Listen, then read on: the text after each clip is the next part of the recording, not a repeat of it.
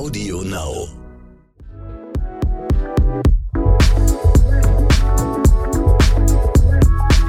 Herzfarben mit Brick Schaumburg und Lorraine Rahe.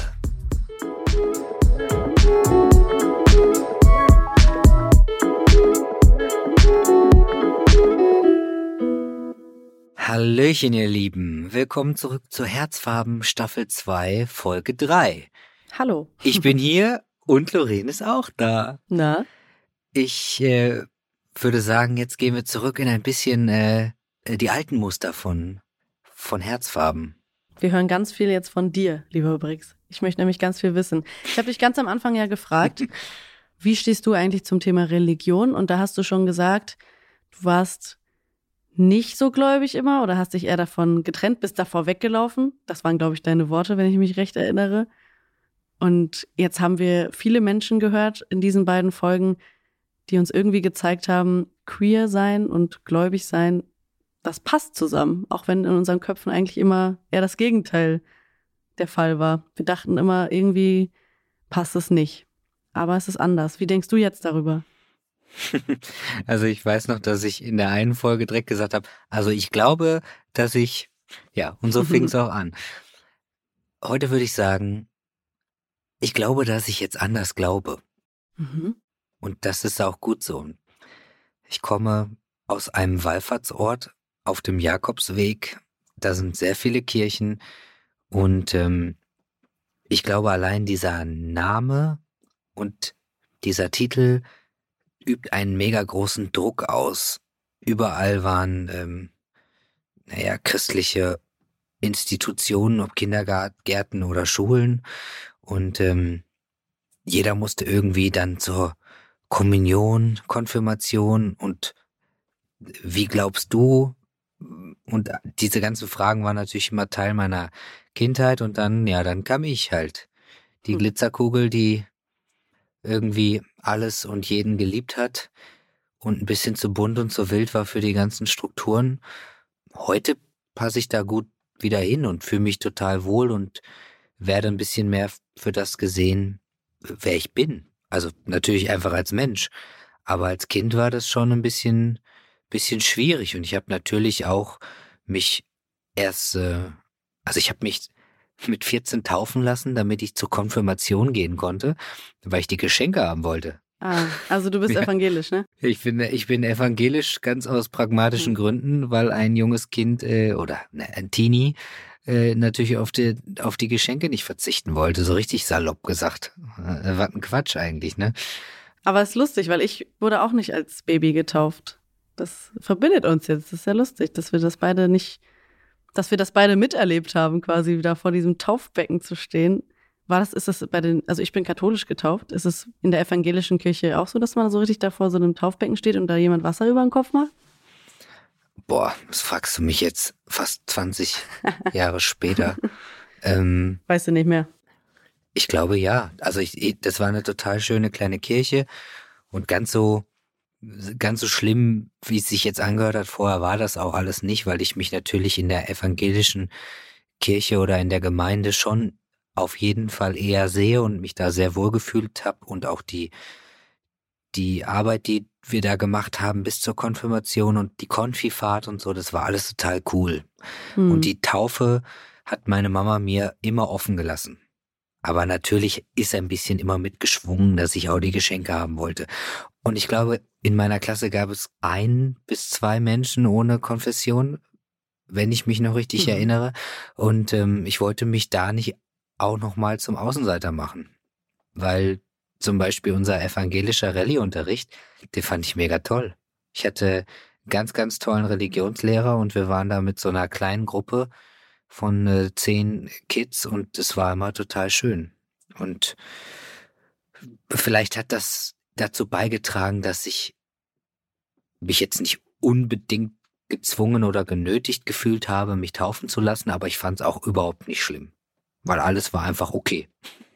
Und wann kam dann der Moment, als du das Gefühl hattest, du musst jetzt weglaufen? Ja, da war ich 16 und ähm, irgendwie waren dann diese ganzen sozialen Erwartungen von außen irgendwie dann doch nicht so das, auf so einer Findungsreise von die erste, ähm, naja, Begegnung mit meiner äh, lesbischen Version meines Ichs, könnte man mal so sagen. Ähm, mein erstes Outing und dann irgendwie, ach nee, ich glaube, das sind nicht die Worte, die ich für mich wählen will.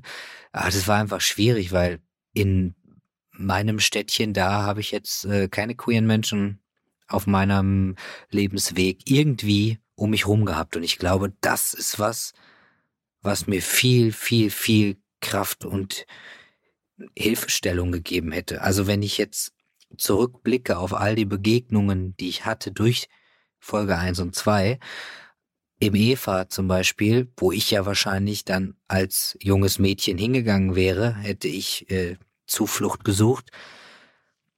Bis heute zu dem Mann, der ich bin, die Frau, die ich nie sein wollte, wieder in einem Frauenzentrum mich wohlzufühlen. Das ist ein Riesenbogen, wo ich heute drüber lächel, weil es so absurd wundervoll ist.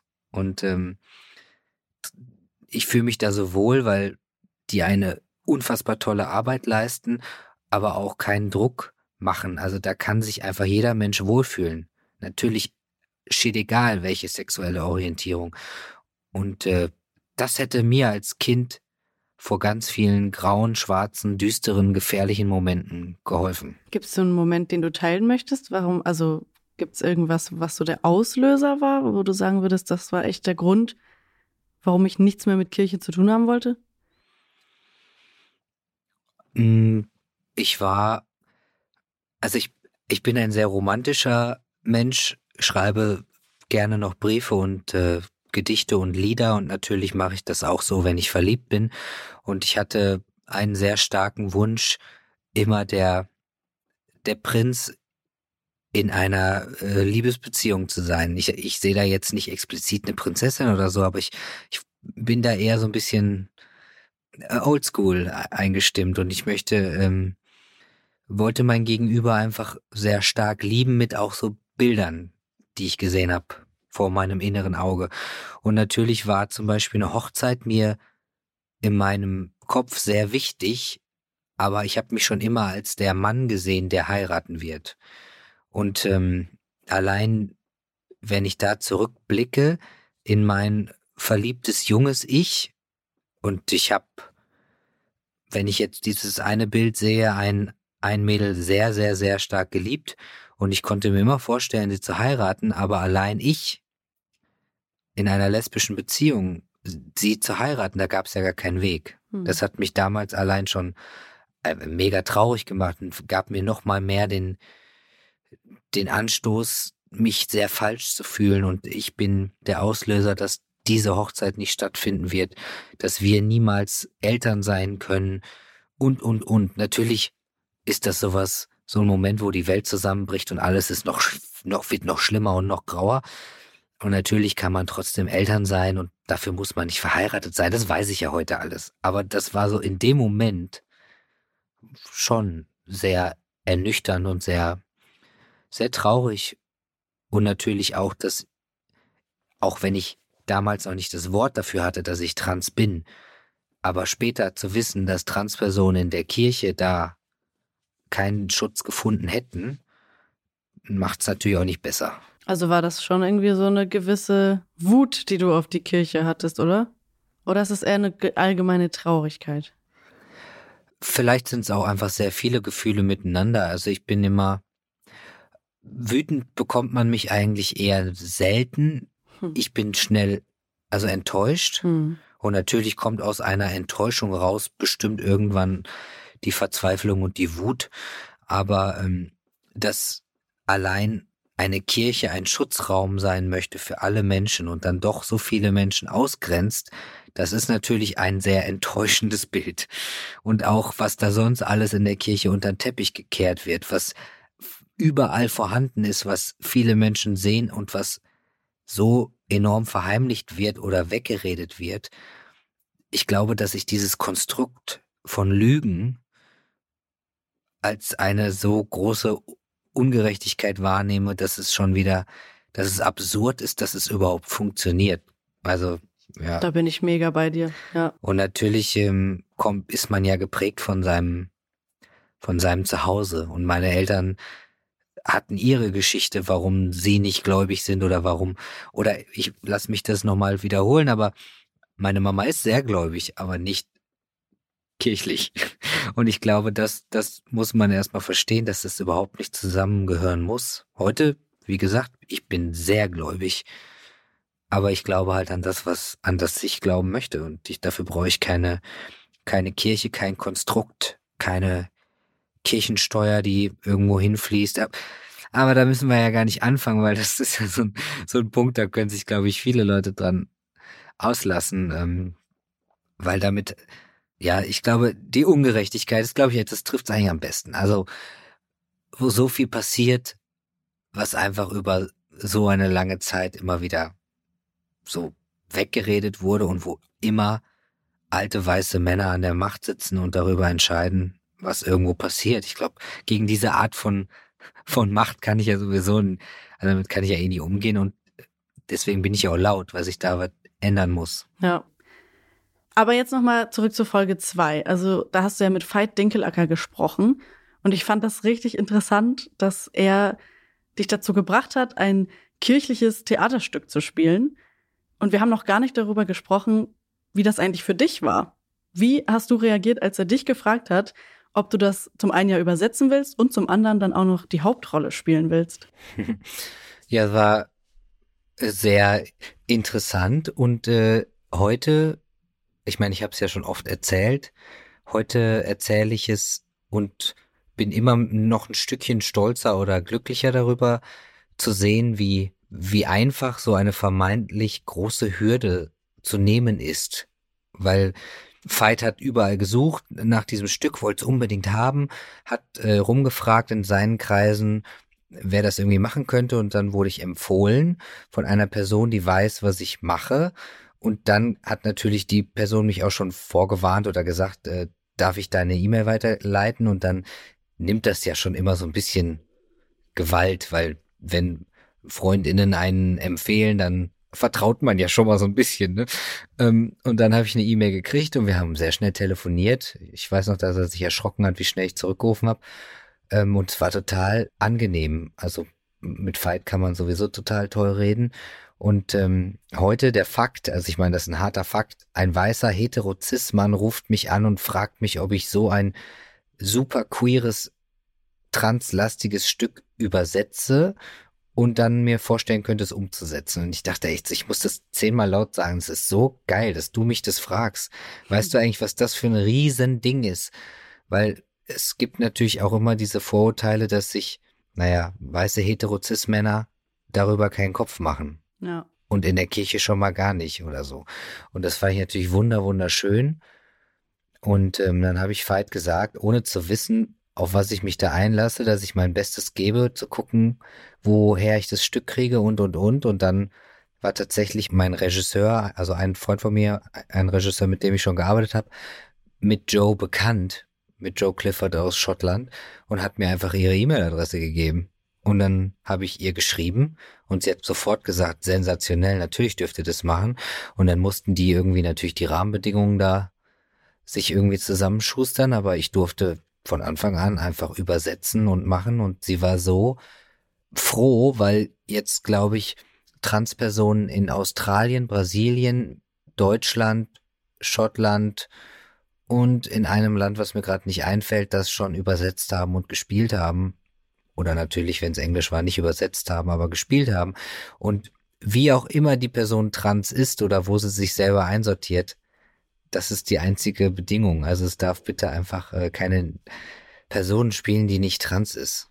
Einfach irgendwie einfach mal ein tolles Statement, weil sonst, naja, gibt es halt viele Rollen oder viele Projekte für alle Menschen, außer die, die queer sind. Und deswegen war es irgendwie so mega, mega schön. Und ähm, ich habe das noch nie gemacht. Ich habe noch nie jemanden kontaktiert, ob ich das Stück haben, übersetzen darf, spielen darf und dann einfach gemacht und habe mir so ein paar tolle Leute gesucht, die mit mir, naja, ab und zu mal über die Schulter gucken oder mal korrigieren oder machen.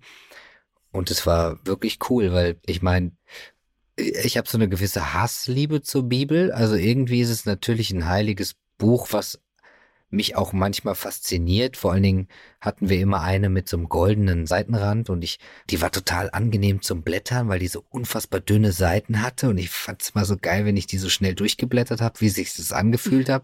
Aber die Stellen, die man dann da drin liest, waren ja schon oft auch ein bisschen fragwürdig. Die fühlen sich dann nicht mehr so schön an. Nee, da blättert, sich, da blättert man dann immer ein bisschen schneller, das, damit es sich wieder gut anfühlt. und dieses Stück, umso öfter man es liest, umso mehr sich, also umso mehr ich mich damit beschäftigt habe, da sind die ganzen Bibelstellen drin. Und die wurden jetzt auch nicht unbedingt anders übersetzt oder verunstaltet oder ich habe irgendwie die umformuliert. Im Gegenteil. Ich habe sie einfach so oft gelesen, dass ich sie irgendwann anders gelesen habe, glaube ich. Und das war mega toll und jede einzelne Geschichte könnte man auf heute münzen. Und ich glaube, das war so dann der Grund, warum ich dachte, okay, wir wollen das auf die Bühne bringen, ist gerade unmöglich. Wir sind in Pandemie-Hochzeiten. Und da habe ich gesagt, lasse ich mich nicht von abbringen. Wir filmen das direkt. Wir machen das nachhaltig, in, dass es in der Welt bleibt und für mehr Menschen zugänglich ist. Ja, und dann haben wir es einfach gemacht. Und hat das irgendwie auch deinen Bezug dann zur Kirche verändert? Ich meine, du warst ja in der Rolle von Jesus. Du warst Jesus. Es hat mich auf jeden Fall bestärkt und wir sind natürlich nachher ein bisschen getourt. Joe Clifford kam auch aus Schottland hier rüber, 73 Jahre alt, was eine Frau. Und ich bin mit ihr in Mainz, Frankfurt, Wiesbaden, in Kirchen gegangen und in ähm, Frauenhäuser und wir haben da gelesen, gespielt oder den Film nochmal geguckt. Und wir haben sehr viel geweint und gelacht und ich glaube, dadurch, dass wir unsere Reisen alle mal laut erzählt haben und Menschen getroffen haben, die sich alle auch in der Kirche wiedergefunden haben, obwohl sie da in gewissen anderen Orten vielleicht nicht willkommen waren. Das fand ich einfach schön. Also es hat mich insofern verändert, dass ich nicht mehr so voreingenommen bin und weiß, dass es uns zu jeder Zeit an jedem Ort und immer schon gegeben hat und ab und zu muss man vielleicht einfach die Räumlichkeiten wechseln, um sich zu verstehen oder zu sehen. Und Kirche an sich ist jetzt nicht mehr Kirche ist scheiße, sondern die Kirche, die ich scheiße fand, war nicht meine. Ich war in der falschen. So, das ist schon mal, ich glaube, das ist eine große Mindset-Veränderung. Heißt jetzt aber auch nicht, dass ich die ganze Zeit in die Kirche gehe oder an irgendwas glaube, was da irgendjemand hinschreibt, sondern ich darf ja meine meine eigene Art und Weise haben von Glauben. Und trotzdem bin ich mega stolz, dass es queere Menschen in der Kirche gibt und auch nicht queere, die uns mhm. voll und ganz supporten. Ähm, aber Lorraine, mich würde noch interessieren, wie eigentlich dein Bezug zur Kirche ist. Sag mal. Bei mir war das auch so, dass ich nie Bezug zur Kirche haben wollte, aber mir der so ein bisschen aufgezwungen worden ist. Also ich habe mit neun Jahren eine Taufe hinter mich gebracht, eine katholische Taufe, weil meine Mama kommt aus der Türkei und ist deswegen muslimisch und mein Papa ist Deutscher und katholisch. Und meine Eltern haben immer gesagt, irgendwann dürfen die Kinder einfach selber entscheiden, welcher Religion sie angehören wollen. Und dann ist nie was passiert. Und dann ging es los, dass ja bald die Kommunion ansteht. Und dann war mein Vater äh, da so ein bisschen in Überredungsnot und hat gesagt, wollen wir sie nicht doch taufen lassen, sonst wären sie bestimmt irgendwann sauer, dass sie nicht zur Kommunion gehen durften. Und dann wurden wir getauft. Bei meiner Mutter war es im Prinzip egal, sie ist eigentlich gar nicht gläubig. Und dann stand ich da echt mit neun Jahren vor so einem Taufbecken an Ostern, das weiß ich noch ganz genau. Und habe mich da taufen lassen und bin kurz danach auch zur Kommunion gekommen. Und ich habe es gehasst. Ich musste dann auch jeden Sonntag in die Kirche. Und ich habe immer, ich habe sehr lange Haare und ich habe immer Kopfhörer reingemacht in meine Ohren und die, meine Haare drüber gemacht und habe immer Musik gehört während des Gottesdienstes. und habe dann immer, ja, nicht zugehört und ich wollte es mir immer nicht sagen lassen, so, dass es einen Gott gibt und so. Und ich habe auch ganz früh erfahren, diese, dass es diese Ungerechtigkeit gibt, von der du gesprochen hast und fand das immer total unfair, dass nicht alle Menschen in der katholischen Kirche, vor allem so wie ich sie damals wahrgenommen hat, irgendwie ja Schutz finden. Und deswegen habe ich mich da auch sehr von distanziert immer und immer gesagt, es gibt keinen Gott und kann man sowas glauben, ist doch totaler Quatsch und so. Aber auch die Kirchensteuer war natürlich ein Grund für mich, dann auch wieder auszusteigen. Ne? Also wie du hast ja gerade schon angesprochen. Und ich bin froh, dass ich wirklich keinen Cent an die Kirche gezahlt habe in meinem Leben. Ich habe so, weil ich einen Job angefangen habe, so bin ich sofort ausgetreten. Bist du ausgetreten? Nee, ich glaube, ich zahle das heute noch, jetzt wo du es so sagst. Oh. Ähm, aber ich wollte noch mal ganz kurz einmal aufgreifen, dass ich natürlich alles, was ich jetzt vorher gesagt habe, heute nicht mehr alles genauso sehe und dass ich zum Beispiel ja durch Jens oder durch Anne und all die Menschen, mit denen ich sonst noch geredet habe, mich schon viel mehr verstanden, gesehen und gefühlt fühle und äh, mich auch in Jens Kirchengemeinde zum Beispiel ganz anders nochmal einfinden würde, weil ich wüsste, da könnte ich mich, dürfte ich mich zu Hause fühlen. So, das wollte ich nochmal einmal kurz natürlich sagen, aber das hat ja nichts mit meinem jüngeren Ich zu tun, was ziemlich alleine da stand. Was ich total spannend finde bei dir und nachdem du jetzt natürlich die äh, Folgen auch alle gehört hast, hat sich deine Sicht geändert oder hättest du dich zum Beispiel gerne sogar mehr mit dem ähm, Islam auseinandergesetzt? Oder hättest du dich gefreut, hätte dir das jemand mehr vorgelebt? Ehrlich gesagt bin ich ganz froh, dass ich da nicht so die Verbindung in meiner Kindheit zu hatte. Also ich habe natürlich in meiner Familie auf der türkischen Seite viel mitbekommen. Meine Oma hat zum Beispiel auch Kopftuch getragen und so.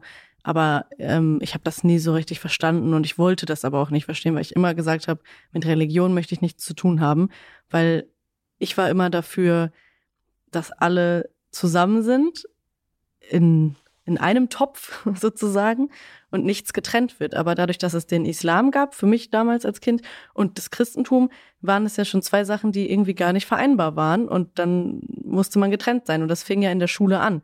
Ich habe immer am katholischen Unterricht teilgenommen, auch als ich noch nicht getauft wurde. Und es gab ein Kind bei uns, der war muslimisch. Und als wir Religionsunterricht hatten, saß er draußen im Flur und hat, keine Ahnung, Mandala gemalt oder so. Und das fand ich einfach so krass. Und das hat mir direkt gezeigt, wie kann das denn sein? Wir reden hier im Unterricht davon, Nächstenliebe und was weiß ich nicht alles. Und dann wird dieser Junge im Unterricht rausgesetzt. Hä? Das passte irgendwie für mich nicht zusammen. Und deswegen hatte ich schon immer diese Abneigung. Und wenn ich jetzt so daran denke, was wir in diesen beiden Folgen gehört haben, merke ich auf jeden Fall, dass ich vielleicht nicht in allem richtig denke, weil ich auch immer gedacht habe, dass zum Beispiel Homosexualität einfach nicht akzeptiert wird in der Kirche, egal ob katholisch, muslimisch oder evangelisch oder buddhistisch oder sonst was. Für mich hieß es immer, das sind Dinge, die passen nicht zusammen, das ist verboten und das wollte ich halt nie unterstützen und deswegen habe ich mich immer distanziert. Aber ich habe jetzt gelernt, das ist gar nicht so. Und vor allem auch in der ersten Folge, der Jens, der ja mit vielen anderen Menschen so mutig war, sich in der katholischen Kirche zu outen, hat gezeigt, so muss es gar nicht sein. Und irgendwie ist es nur so ein Gedanke, den wir in uns haben, weil es schon so lange so ist, aber es ist ja, spricht ja nichts dagegen, umzudenken und zu sagen, wir können es jetzt aber machen. Und es sollte niemand benachteiligt werden, deswegen. Ja. Ich glaube, das Thema kann man gut spiegeln auf die ganze Welt und das ganze Sein der Menschheit, weil wir sind alle unter uns und wir sind alle immer da. Auch wenn es nicht immer verboten ist, es gibt einfach Konstellationen oder alte Rituale, Denkweisen, Lebensweisen, an denen Menschen so enorm stark festhalten, dass sich wie so Raster über Leben legen und es quasi so zu Verboten, Nicht-Akzeptanz kommt. Also, weil Jens ist zwar mit der Gruppe laut und eigentlich sollten alle akzeptiert sein, aber irgendwo ist es ja immer trotzdem noch nicht der Fall und das ist halt überall im Leben an irgendeinem Ort zu irgendeiner Zeit immer genau so das Problem, weil wenn wir uns einfach nur fragen, können wir alle Menschen akzeptieren, wie sie sind? Wir denken kurz nach, sagen sehr einfach ja und dann sollten wir mal drüber nachdenken, in wie vielen Ecken unseres alltäglichen Lebens wir das nicht tun. An sau vielen. Und da nehme ich mich bitte auch nicht raus, weil wir machen alle Fehler. Und ich glaube, das Wichtigste ist einfach, dass wir die Fehler mal anfangen zu sehen, annehmen und das bitte aktiv ändern wollen. Und nicht immer nur sagen, die typischen Klassiker mit, ja, habe ich nicht, aber, aber, oder ich mach das doch gar nicht, aber. Und Wir sind nur Menschen, aber wir Menschen sind zu ganz schön viel in der Lage, wenn wir wollen. Das stimmt. Deswegen lass uns doch einfach ein bisschen mehr wollen. Das wäre schön. Was ich aber auf jeden Fall nicht will, und das weiß ich auch nach zwei Folgen, in denen wir sehr viel gelernt haben, dass ich nicht zurück in die Kirche gehen würde.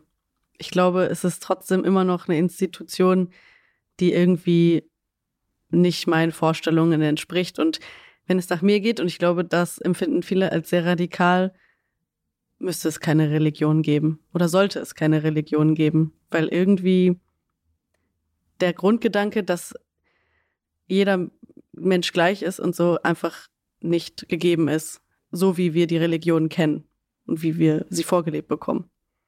Das finde ich irgendwie schwierig. Ja, ich verstehe deinen, deinen Gedankengang und ich, ich versuche das auf das zu legen, was wir halt haben. Also wir haben halt die Religion und ich lege mich nicht fest oder unterstütze eine, sondern ich nehme mir so das raus aus allen, was mir gut tut und nenne trotzdem keine der Einzelnen mein Zuhause und schließe mich da irgendwo an. Aber natürlich, wenn irgendwo queere Personen sind, die äh, meine Stimme oder Hilfe brauchen, dann bin ich sowieso immer da, wenn es einfach um das Menschliche geht. Und ansonsten glaube ich einfach an das, was ich glaube. Und dafür brauche ich keinen, naja, keine echten Türen, die ich aufmache, um irgendwo reinzugehen in ein Gebäude. Und ähm, ich bin sehr dankbar für, für so die einzelnen Begegnungen und trotzdem für alle queeren Menschen innerhalb der Kirche und innerhalb aller einzelnen Religionen, die versuchen von innen heraus ein bisschen mehr zu verändern und Liebe zu verteilen und vielleicht da so mal die ein oder andere Sache in die Predigt einzubauen und zum Nachdenken anzuregen oder eben, was du in Folge zwei erwähnt hast mit den falschen Übersetzungen, das sind halt so Punkte, drastische, große Punkte, wenn die ganzen Übersetzungen irgendwann mal äh, klargestellt werden. Also dann, äh, dann wird Religion neu geschrieben. Also das ist schon, das ist richtig krass. Und ich glaube, dass viele Menschen sich wirklich an so Versen und äh, Bibelstellen orientieren im Leben. Ja. Und ich meine, das gibt ja dann alles Wissen und Input mit, wenn die mal korrigiert würden. Oder eben nicht überall unterschiedliche Übersetzungen verkauft werden würden. Das, hätte, das ist auch noch so ein Ding. Ich meine, wie viele verschiedene Stories gibt's denn da? Viele. Man könnte viele Filme drüber drehen. ja, und das äh, eigentlich, das, wenn ich mir jetzt selber zuhöre beim Reden und uns natürlich, ähm, dann ist auch wieder da so äh, viele Köche verderben den Brei. Also was, also aus was wurde denn aus einer Geschichte jetzt gezaubert am Ende? So viele, dass keiner mehr weiß, wo, wo lang. Ja. Aber ich glaube, sie nicht das beste Beispiel. Nee. ich, ich glaube, bitte Leute, glaubt einfach an das, was, was ihr möchtet, aber lasst auch alle Menschen das glauben, was die Menschen glauben wollen und vor allen Dingen lasst alle Menschen leben sein, lieben, machen und respektiert einander. Das ist das ist das einzige. Absolut. Amen. Also, ich respektiere natürlich auch jede Religion, so wollte ich das jetzt auch nicht dastehen lassen, ne? Also, äh, jeder wie er will, aber für mich ist es nichts. Genau. Und das ist ich glaube, das ist auch ein ganz ganz großer Punkt im Leben. Alles gut schließt einfach nicht von euch auf andere, weil das höre ich immer wieder auch in der Trans-Community. Nur weil eine Person etwas so sieht, dann müssen das alle so sehen. Und äh, das Wissen wird ja auch verbreitet dann eben in die Welt raus. Und nur weil eine Transition eine Transition ist, heißt es nicht, dass das die Transition ist für alle Transmenschen, die es gibt. Ne, genauso wie unsere einzelnen Lebenswege, wir alle. Und das finde ich, glaube ich, das Beste, wenn Bleibt bei euch. Ist gesünder. Ich finde, das ist ein sehr guter Abschluss, den wir hier gefunden haben für das Thema Religion und Queer sein. Ja, ist ein ganz schöner, ist ein ganz schönes, ähm, ein heißes Eisen. Man könnte eine große Diskussion auslösen und ähm, das möchte ich gar nicht. Ich wollte nur ein bisschen anregen und natürlich auch was dazulernen. Ich bin sehr dankbar. Ich sage nochmal Danke an alle äh, Menschen, mit denen ich reden durfte und natürlich auch Danke an alle, die zugehört haben. Und ähm, ja, es gibt kein falsch oder richtig. Einfach machen. Und das machen wir auch. Wir machen nämlich weiter. Drei Folgen sind nicht genug. Wir widmen uns in Folge 4 dem nächsten Oberthema. Und das wird die Arbeit sein. Arbeiten machen sehr viele von uns. Ich glaube, viele ZuhörerInnen hören uns vielleicht auf dem Weg zur Arbeit, auf dem Rückweg von der Arbeit, manche vielleicht auch bei der Arbeit. Oder so wie du. Heimlich, heimlich mit Kopfhörern. In der Kirche. Äh, in der Kirche. vielleicht hört ihr uns auch in der Kirche. Auf jeden Fall Arbeit, großes, großes Themenfeld. Queer sein sowieso. Daher ist es natürlich wichtig, dass wir auch diese beiden Themen vereinen. Du sagst das große äh, magische Wort Arbeit. Ich bekomme sofort sehr viele Bilder in meinen Kopf, sehr viele Szenarien, die nicht funktioniert haben während meiner Ausbildung und äh, wir möchten einfach ein paar Geschichten teilen und gucken, ob ihr euch vielleicht sicher fühlt oder unsicher. Was könnte äh, Mensch noch verändern, um eine sichere Arbeitsstelle zu bieten? Und ähm, ja, lasst uns mal äh, zusammen reinhören, was wir für tolle äh, Gästinnen haben und äh, was wir zusammen so bequatschen. Der nächste Themenblock wartet auf euch, Thema Arbeit. Das war der Themenblock Religion. Ich würde mich freuen und ich glaube, wir, wir würden uns freuen. Natürlich. Ich muss, ich muss noch üben, dass ich nicht mehr alleine bin. wir freuen uns, wenn ihr nochmal einschaltet, weiter zuhört. Es geht spannend weiter und wir arbeiten uns von Themenblock zu Themenblock. Und jetzt wünschen wir euch alles Gute, bleibt gesund. Bis bald. Tschüssi.